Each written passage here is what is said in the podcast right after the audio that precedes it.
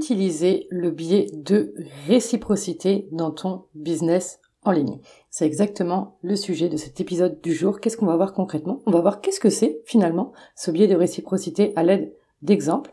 On va voir comment le mettre en place dans ton business en ligne, mais on va également voir comment créer cet effet waouh et ainsi que les limites de ce biais de réciprocité. Avant de rentrer dans le vif du sujet, je t'invite à télécharger gratuitement les 10 règles d'or du copywriting.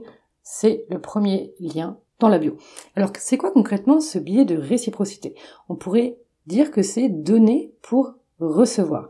C'est finalement donner quelque chose, un cadeau de son temps, en espérant à un moment avoir l'appareil, avoir le retour de bâton. Finalement, c'est un peu comme quand tu es à Noël et que tu sais très bien que tata Gertrude va t'offrir un cadeau, eh bien, tu te sens obligé, toi aussi, d'avoir un cadeau sous le coude pour ne pas te sentir con le moment où elle va t'offrir ce cadeau. C'est également donner un coup de main à un pote pour son déménagement un week-end de Pâques en te disant qu'à un moment il, se sentira redevable quand ça sera à ton tour de déménager.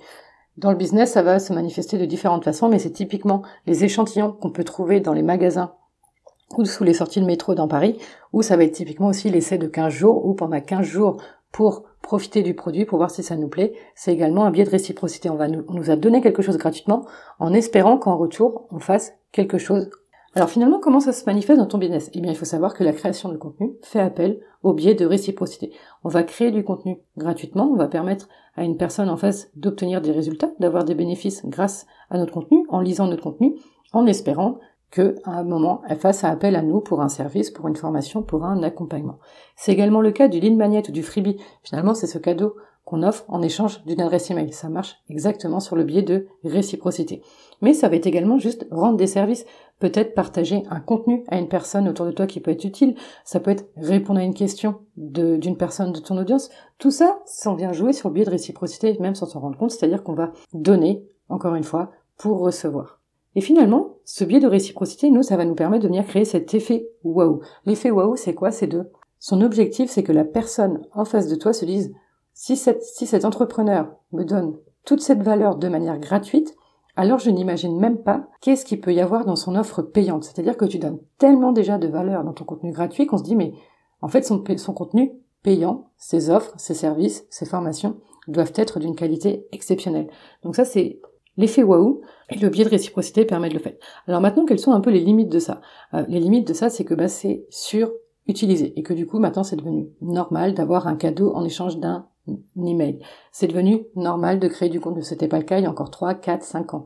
Donc finalement, il y a des limites quand tout le monde se met à faire la même chose, eh bien, on va commencer à tourner en rond. La seconde limite que je vois, c'est de trop donner.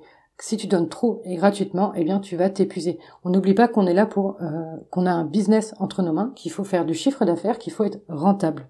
La troisième erreur que je vois, la troisième limite que je vois, c'est de donner à n'importe qui. Tout le monde ne mérite pas ton temps, tout le monde ne mérite pas ton attention.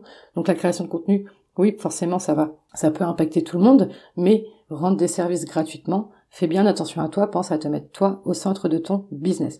Et finalement, quand on va trop donner, eh ben, c'est peut-être parce qu'on a aussi des difficultés à recevoir. Difficultés à recevoir de l'argent, difficultés à recevoir euh, de nouveaux clients, etc., etc. Donc voilà, je voulais un peu qu'il y ait aussi cet aspect limite dans ce court épisode, parce que ça me semblait important de les prendre en compte. C'est tout pour aujourd'hui. Moi, je te dis à demain, et d'ici là, prends bien soin de toi.